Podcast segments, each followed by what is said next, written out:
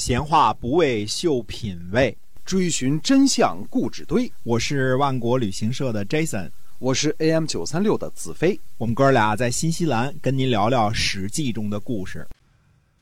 各位听友们，大家好，欢迎回到我们的节目中啊！我们《史记》中的故事呢，每天会为您更新。上集呢，我们讲了专诸子王僚，今天我们来跟您讲一讲这个吴王阖闾。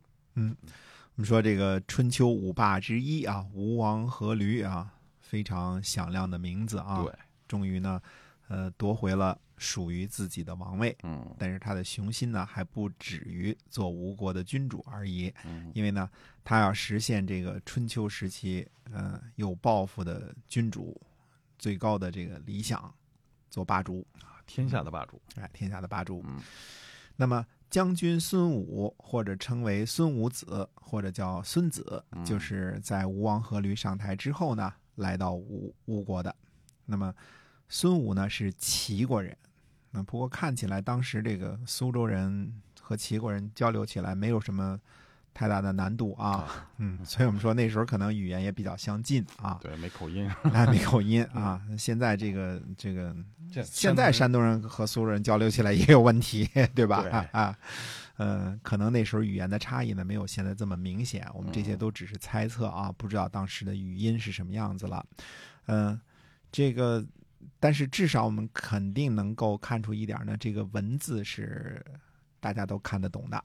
对吧？哎，因为呃，孙武子呢，虽然说的可能是这个有山东方言啊，嗯 但是写在这个竹简上的这个兵法十三篇呢，呃，吴王阖闾呢肯定是能看得懂的。哎，嗯，吴王阖闾就对这个孙武子说呢，说先生您写的这个兵法十三篇呢，我都仔细的拜读过了。嗯呃，您说的这些个道理啊，能不能用在妇女身上呢？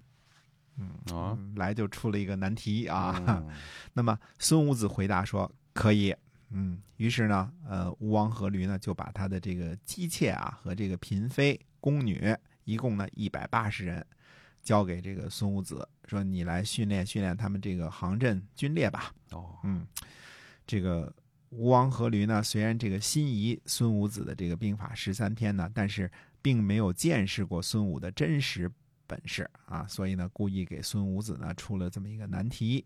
那么孙武呢也明白吴王阖闾呢有可能把自己当成了理论家，这个一个书生啊，不懂实践啊，于是呢就接了这个烫手的山芋。那么孙武子呢，把这个美女们呢分成两队啊、选择吴王阖闾的两个宠姬作为队长，让美女们呢，呃，每个人呢都拿着戟，这个开始训练啊。孙武呢开始操练吴王阖闾的这个娘子军。那么孙武就问说：“大家知道这个前心后背和左手右手吧？”嗯嗯，美女们回答说知道。那孙武说呢，说向前看就是看心的方向，向后看就是看后背的方向，嗯向左看就是左手的方向，向右看呢就是右手的方向。嗯，其实这就跟现在这个练操的时候，这个向右看齐，向左看齐，向后转，向前看一个意思啊，这个都是一个意思啊。等到所有的这个规矩呢都交代清楚了，就设置了府乐啊，告诉大家呢说这就是军法啊。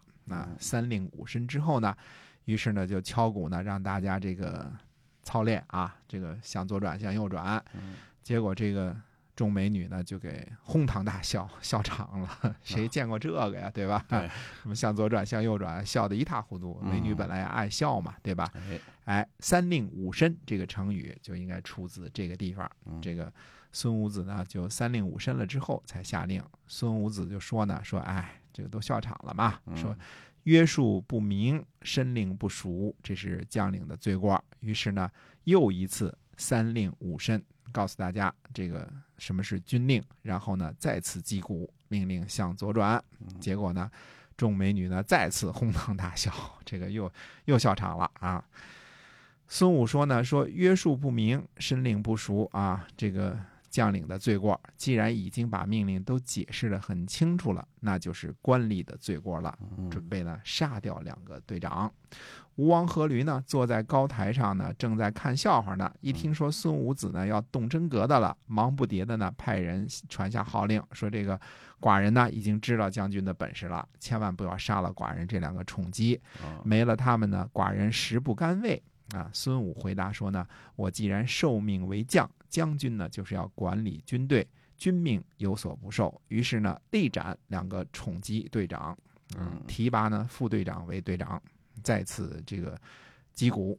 这次在击鼓的时候呢，前后左右都中规中矩，没有一个美女敢出声，嗯笑不起来了，血淋淋的两颗脑袋啊！谁都怕掉脑袋。嗯，对 于是呢，孙武呢就派人去报告吴王阖闾，说军队呢已经操演完毕，请吴王呢下来观看。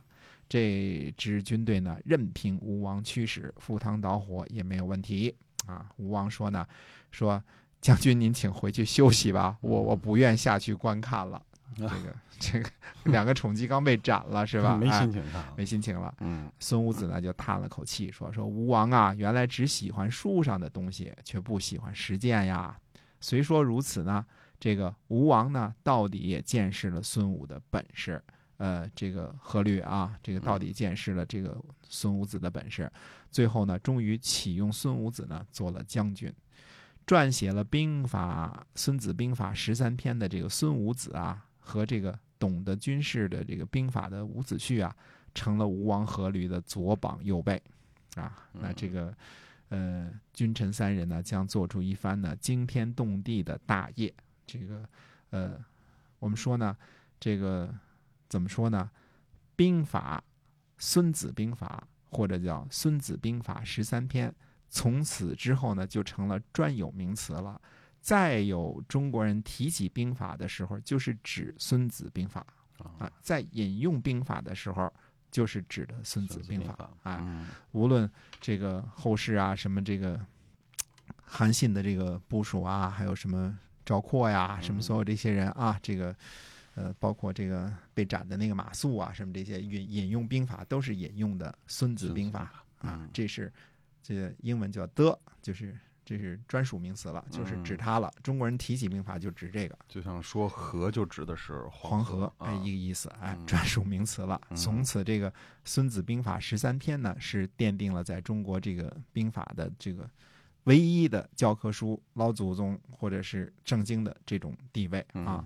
那么，呃，吴王阖闾呢，他争霸的故事呢还非常的长。那我们现在呢，呃，该是时候呢，回头来看一看这个吴国的老对手楚国了。那么，楚国到底又发生了发生了什么事儿呢？那么下回跟大家接着说。好，我们今天啊《史记》中的故事先跟大家讲到这儿，感谢您的收听，我们下期再会。再会。